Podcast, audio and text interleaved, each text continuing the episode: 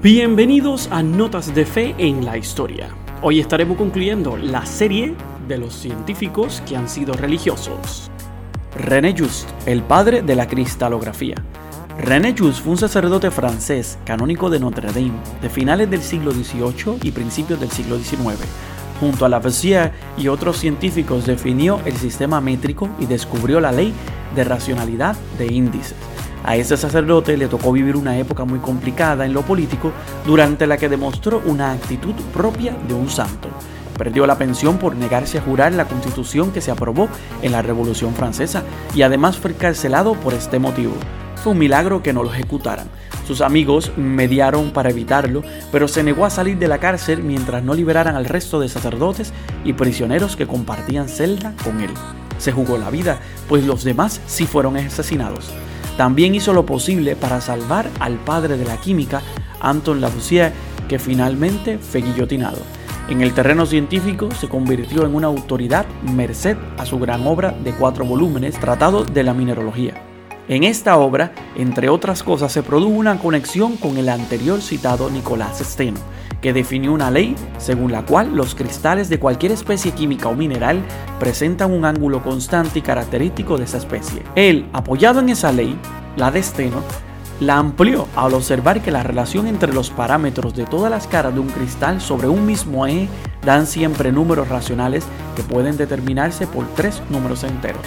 También elaboró una rigurosa clasificación de los minerales, siguiendo un modelo en el que fijaba determinadas características geométricas y estudió diversas propiedades como la piroelectricidad de los minerales. Por todo esto es considerado como el padre de la cristalografía.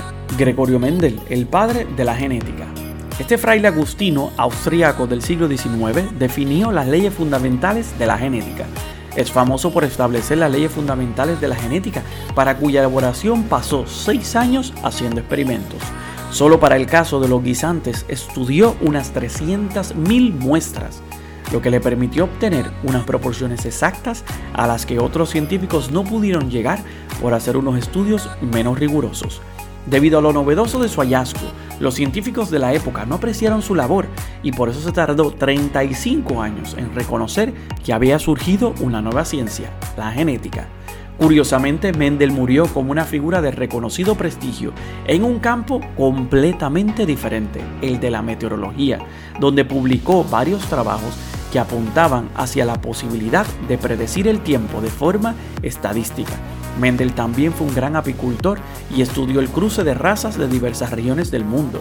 Llegó a ser abad del monasterio de Brunn y en su funeral acudieron bastantes personas, entre ellas muchos de los pobres de los alrededores del monasterio, con quienes Mendel siempre se había comportado de forma amable y les había intentado ayudar.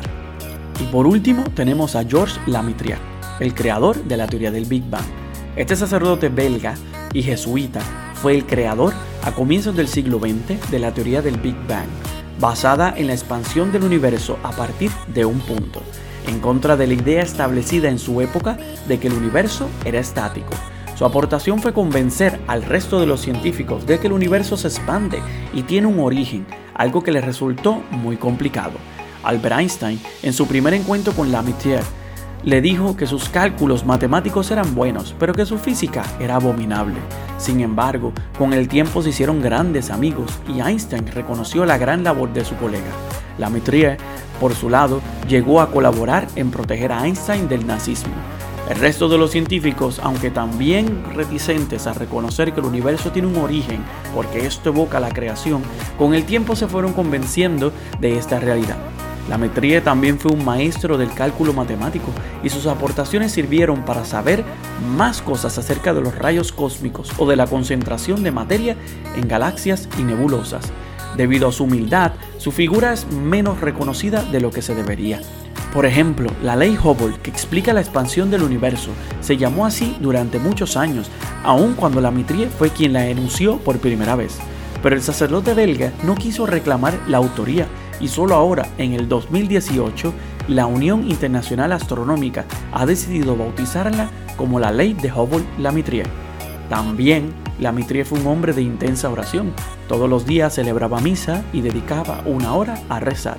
Y también se preocupó por acercar a Dios a la comunidad china que vivía en Bélgica. Ahí queda claro que la fe y la ciencia no se tienen que llevar de malas, sino que una puede ayudar a la otra.